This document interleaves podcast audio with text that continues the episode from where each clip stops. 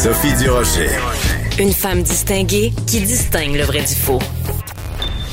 Vous écoutez Sophie Durocher. C'est rare qu'on voit ça à une émission de grande écoute. euh, trois politiciens de partis euh, opposés qui se liguent pour une bonne cause.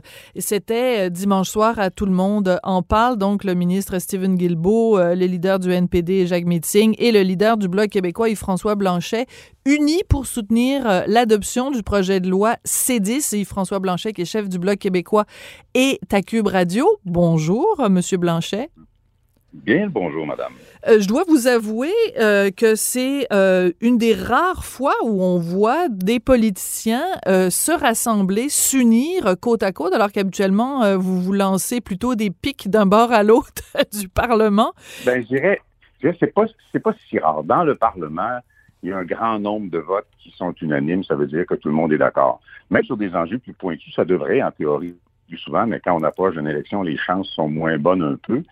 Là, c'est l'enjeu. Moi, euh, il y a beaucoup de gens dans le milieu culturel qui ont encore mon numéro de téléphone, vous comprendrez bien, et les pressions se faisaient très fortes. Oui. Moi, je leur ai dit, écoutez, la réalité, c'est que dans l'état actuel des choses, c'est 10, on va, bon, la loi sur la radiodiffusion qui contient, qui ne contenait pas, mais qui contient maintenant suite à des améliorations, puis je dis pas qu'on a tout le mérite, mais on en a un sacré gros bout qui contient des éléments très importants. L'industrie voulait ce soit là. Je dis, OK, on va faire un truc que le Bloc ne fait jamais.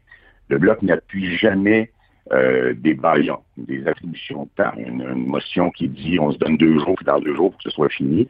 C'est la manière de contrer lorsque, par exemple, les conservateurs disent on va faire parler tous nos députés, puis on va vous empêcher de faire adopter une loi. Mm -hmm. Et c'est probablement ce qui serait arrivé dans ce cas-ci.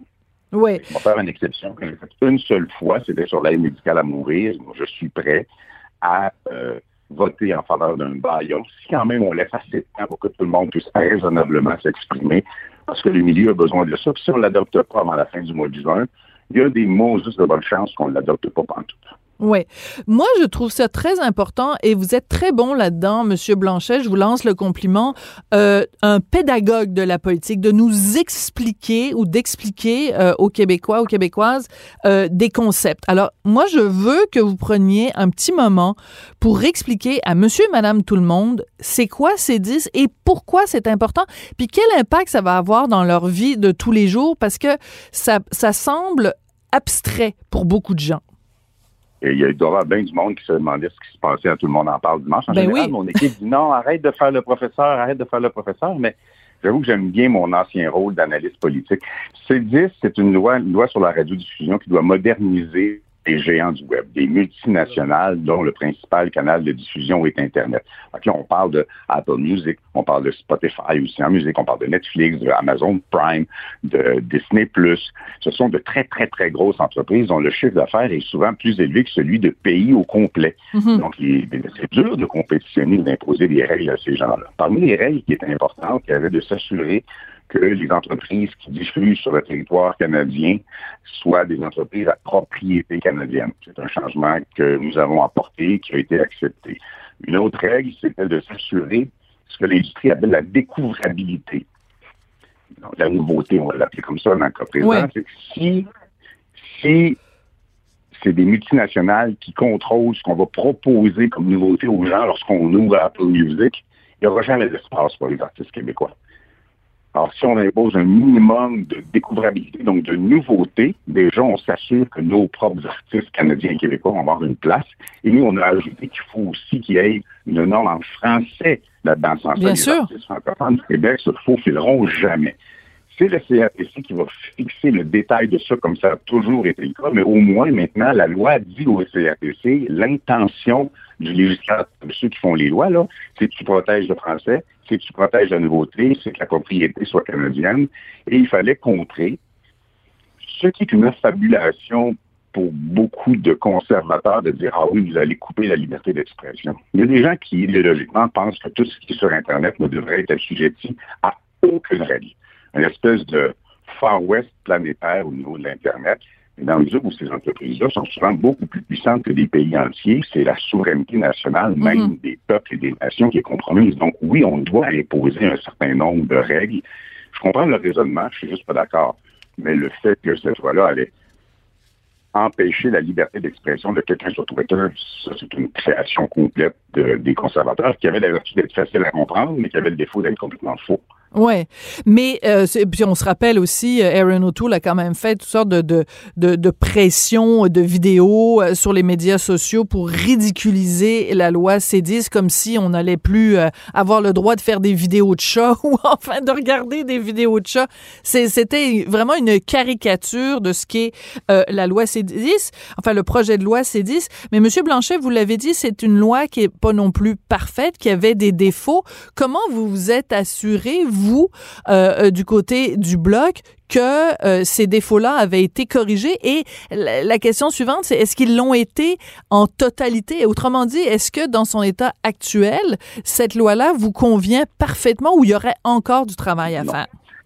il y aurait encore du travail à faire. D'une part, c'est en comité. Il reste les comités, c'est comme les commissions parlementaires à Québec, c'est souvent moins partisan, moins spectaculaire, plus un travail de fond. Plus ça va, plus ça devient partisan, puis euh, ça c'est dommage. Mais dans le comité, dans ce comité-là, il y a quand même eu du bon travail qui s'est fait. Puis j'ai salué le travail de mon collègue, qui été très, très, très bon, puis que l'industrie a beaucoup apprécié.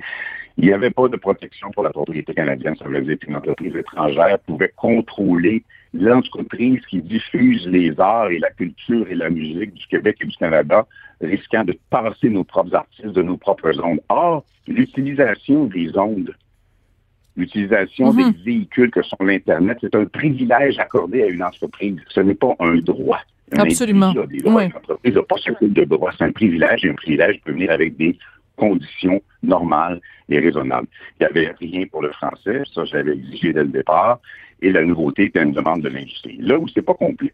Dans l'état actuel des choses, la ministre des Finances a dit dans son budget qu'elle avait l'intention d'imposer un, tarif, pas une taxe, parce que c'est pas une taxe, c'est une contribution de 3% du chiffre d'affaires des mhm. multinationales d'Internet sur le territoire.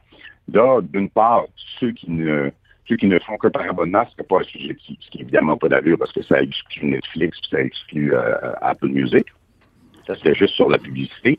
Et l'autre élément, le ministre a prétendu le contraire, le civil a prétendu le contraire dimanche, mais ce n'est pas vrai. À l'heure actuelle, dans la loi et dans le budget, cet argent-là n'est pas réservé aux arts et à la culture comme hmm. ça l'était avec le fonds des médias. Ça veut dire que le gouvernement fédéral pourrait, en théorie, je ne dis pas que c'est ce qu'ils veulent, en théorie, dans l'état actuel des choses, le gouvernement fédéral peut prendre le 3% éventuel de Netflix, de Spotify, puis de, euh, Amazon Prime, et l'investir dans les oléoducs dans l'Ouest canadien. Ouch! Il n'y a pas de garantie que l'argent prélevé par ceux qui exploitent la mhm. culture va être remis en culture alors que c'est un modèle largement établi, même que traditionnellement, quand moi j'étais président de la VIS, on était dans l'ordre de 40% pour le francophone dans ce hmm. modèle-là, parce que ça prend une masse critique de base. C'est pour ça que nous, notre proposition au bloc, ça a toujours été 3% réservé dans un fonds autogéré par l'industrie qui inclut les médias et les arts avec 40 des sommes réservées aux Français. C'est pas la solution ultime. La solution ultime, vous ne serez pas surpris, c'est l'indépendance du Québec. Dans l'intervalle, Ben, venant d'un leader indépendantiste, en effet, je suis vraiment surprise, Monsieur Blanchet. Non, non, euh, mais on comprend tout à fait que dans votre perspective des choses, euh, la solution à tous les problèmes, incluant les ongles incarnés, c'est de faire l'indépendance euh, du Québec. mais... Non, la seule différence pour les ongles incarnés, c'est qu'on décide nous autres même comment on les soigne. Et puis on ah! n'attendrait pas les transferts en santé du fédéral. Excusez-moi, c'est bien répondu. Je vous avoue que elle est, elle est bien envoyée. Euh, mais euh, il, reste quand même que euh, une chose à laquelle on a assisté au cours des dernières semaines, moi je regardais ça aller, c'est un, un, sujet qui a beaucoup, beaucoup, beaucoup préoccupé le Canada anglais. Et c'est seulement depuis quelques jours qu'on commence à parler de ce dossier-là euh, au Québec. Est-ce qu'il y a un cas de deux solitudes dans ce dossier-là où, euh, ça, ça, écoute, on ne compte plus le nombre d'éditoriaux qui ont été écrits euh, au Canada, dans les journaux du Canada anglais au sujet de C10. Je pense qu'en fouillant beaucoup, beaucoup, beaucoup, on trouverait peut-être deux chroniques au Québec qui ont été écrites là-dessus.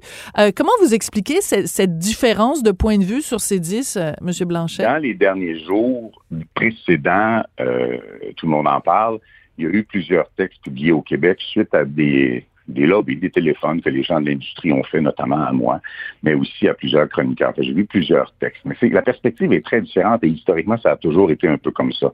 D'abord, au Canada, et ils nous ont envié ça pendant longtemps à cause qu'il n'y a pas la barrière de la langue les télévisions les plus écoutées au Canada sont américaines, les magazines les plus lus sont américains. Euh, la culture américaine est dominante au Canada. Absolument. Alors qu'au mm-hmm. Québec, on avait un star system qui est beaucoup affaibli maintenant. On avait un star system qui faisait en sorte que les disques les plus vendus, les émissions les plus écoutées, les journaux les plus lus, les magazines les plus lus, c'était du québécois. C'était une création locale. là, ça s'est affaibli maintenant, mais c'est la pas une barrière, la langue, c'est le filtre de la langue qui mhm. donne une espèce de protection au Québec et par extension au Canada, parce que sans la variable linguistique québécoise, le Canada va perdre une grande partie de son identité, de son identité, pardon, puis je le dis en tout respect pour mes amis acadiens puis les francophones de l'extérieur du Québec, mais c'est une réalité. Donc, mhm. Le Canada a pris ses dix sous l'angle des conservateurs en bonne partie de dire c'est une attaque à la liberté d'expression, ce qui était très idéologique, et le Québec l'a pris sous l'angle de il faut protéger la capacité d'être diffusé des arts, des artistes et des contenus québécois, en particulier des contenus québécois francophones. D'accord. Euh, vous faisiez référence tout à l'heure à notre star system qui est moins, euh, qui est l'ombre de ce qu'il était. Ben c'est sûr, toutes nos, nos, grandes vedettes québécoises sont rendues aux États-Unis. Euh, la, la, la, grande annonce pour la réouverture aux États-Unis, c'est que Céline Dion revient à Las Vegas en novembre. Nos meilleurs cinéastes, Denis Villeneuve, Jean-Marc Vallée, Falardeau, sont tous rendus aux États-Unis puis font des films là-bas. Alors c'est ça qui arrive. Toutes nos vedettes sont rendues aux États-Unis. moi, je suis un fan total de Denis Villeneuve. Oui. Euh, et quand il amène un bout de ce qu'on est, puis qu'il il, il injecte le virus québécois dans le système américain, moi, ça me plaît beaucoup. Mais l'impression que vous avez est peut-être due à autre chose. C'est que les occasions qu'on a de découvrir les futurs Denis Villeneuve, puis les futurs Ariane Montfort, puis les futurs euh, Pierre Lapointe, sont moins là qu'auparavant. C'est très difficile. Émile Bilodeau travaille fort d'un coin pour aller chercher une notoriété de l'envergure de celle de l'époque où on vendait pas facilement, on pouvait vendre 200 000 unités d'un disque, ce qui mhm. n'existe absolument plus. Donc, les occasions, d'où la découvrabilité, la nouveauté, les occasions pour les artistes, toutes euh, disciplines confondues, d'être découverts dans un système qui est maintenant sur Internet et dominé par des multinationales qui se foutent royalement de nous autres, c'est très, très difficile. Ce qui fait que ceux qui sont déjà établis, ceux qui sont déjà en haut de la chaîne alimentaire réussissent à se maintenir, mais les nouveaux en arrachent sérieusement. Oui. Euh, Parlons-en de cette découvrabilité. Là, c'est vraiment un nom horrible et très difficile à prononcer. Donc, c'est ce qui ferait qu'on créerait un algorithme. Si vous vous branchez, mettons, à Spotify ou autre, et que vous êtes québécois, ben, on va vous vous proposer des artistes québécois. Je, sans rentrer dans le dans le le plan machiavélique ou l'espèce de, de démonisation des conservateurs, est-ce qu'on peut pas quand même argumenter, Monsieur Blanchet, que comme citoyens mondiaux, là, on est, on est sur une planète où euh, justement ce que permet l'Internet, c'est d'être en contact avec toutes sortes de cultures. Pourquoi on est paternaliste à ce point-là? Pourquoi est-ce qu'on est obligé de dire, ah, oh, vous êtes au Québec, ben là, faut qu'on on vous pousse, tu sais, que, ce que le, le, pusher Spotify vous pousse des artistes québécois. Peut-être que moi, comme québécoise, au contraire. C'est pas une intervention, c'est pas une intervention du, euh, une intervention céleste qui dit voici ce qu'est la bonne culture, on vous l'envoie. C'est des intérêts commerciaux qui, qui, sont basés sur des proximités entre des, par exemple, producteurs de films, producteurs de musique et des canaux qui en font la diffusion. Ces gens-là mangent au même râtelier, c'est normal. Et je reviens à mon raisonnement initial. D'abord, les arts, la culture et la langue, ce n'est pas qu'un produit de consommation. Ça peut l'être, mais si c'était juste un produit de consommation, la danse mm. contemporaine n'existerait pas ce sont des formes d'expression culturelle qui sont aussi précieuses que n'importe quelle autre. Dans ce contexte-là, tu disais à quelqu'un, tu auras le droit d'exploiter commercialement ton entreprise sur le territoire québécois ou le territoire canadien. On va donner ce droit-là. C'est un privilège, on va te l'accorder mais on va te mettre un minimum de conditions parce que tu vas aussi devoir être le véhicule de ce que nous sommes, nous autres-mêmes. Sinon, tu es une brouette qui rentre les arts et la culture américaine, puis déverser ça dans notre cours, puis tu t'en tournes avec notre argent. Faire du dumping, comme on disait à l'époque.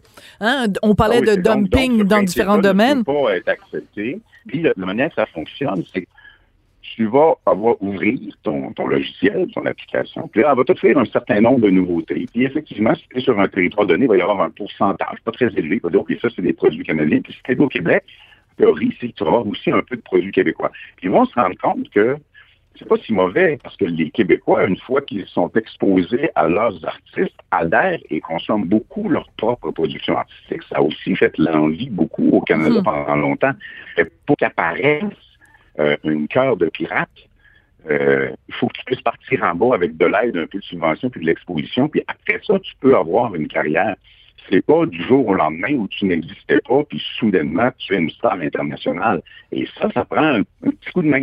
Et on a le droit de donner ce petit coup de main-là à nos artistes en disant, si tu veux, la grosse business américaine. Avant, c'était des business locales. Je sais, j'en avais une. Là. Ben oui. La grosse business américaine, si tu veux débarquer ici, il n'y a pas de problème. On comprend. La planète va marcher comme ça. C'est une espèce de grand, grand modèle de circulation des données qui est planétaire. Mais sur ce territoire-ci, il y aura un minimum de conditions. Et il y en a d'autres qui le font et c'est normal. Là. Oui, et puis de toute façon, comme vous l'avez dit euh, dès le départ, M. Blanchet, c'est pas euh, un droit, c'est un privilège. Donc, euh, on vous l'accorde, puis en échange, on vous demande juste de de, ben, de vous essuyer les pieds sur le paillasson avant de rentrer chez nous. C'est un petit peu, c'est un minimum de politesse. Une, et, forme, de, une forme de courtoisie, c'est ça. Oui, c'est ça, une forme de courtoisie. Monsieur Blanchet, mais merci beaucoup d'être venu nous parler euh, aujourd'hui. Puis euh, on en prendrait plus souvent des euh, des, des marques de, de, solidarité comme ça ou de, de voir des politiciens. Ouais, on l'a fait, je dirais, on l'a fait à plusieurs reprises. Sur l'aluminium, on est arrivé avec des propositions. Durant la crise ferroviaire entre le gouvernement fédéral et les Wet'suwet'en, on est arrivé avec des propositions. On essaie toujours, toute notre politique qu'on a ouais. sortie sur l'exploitation du bois, on essaie toujours, cette, cette mouture-ci du Bloc québécois, de faire des suggestions, des propositions. Oh, oh, la subvention oh. salariale était une proposition du Bloc. Est-ce que vous faites référence à l'ancienne mouture du Bloc québécois? Qu'est-ce que vous pensez d'ailleurs du retour de Martine Ouellette euh, en politique? N'importe qui a le droit de former un parti politique. C'est une expression démocratique, puis la population et les électeurs vont en disposer dans la mesure où elle se destine à l'Assemblée nationale du Québec. Je suis bien heureux de m'occuper de mes affaires à moi.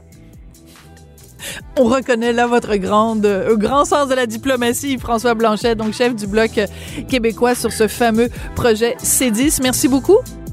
Et François Ben, Blanchet, à la prochaine. Merci. Bye bye.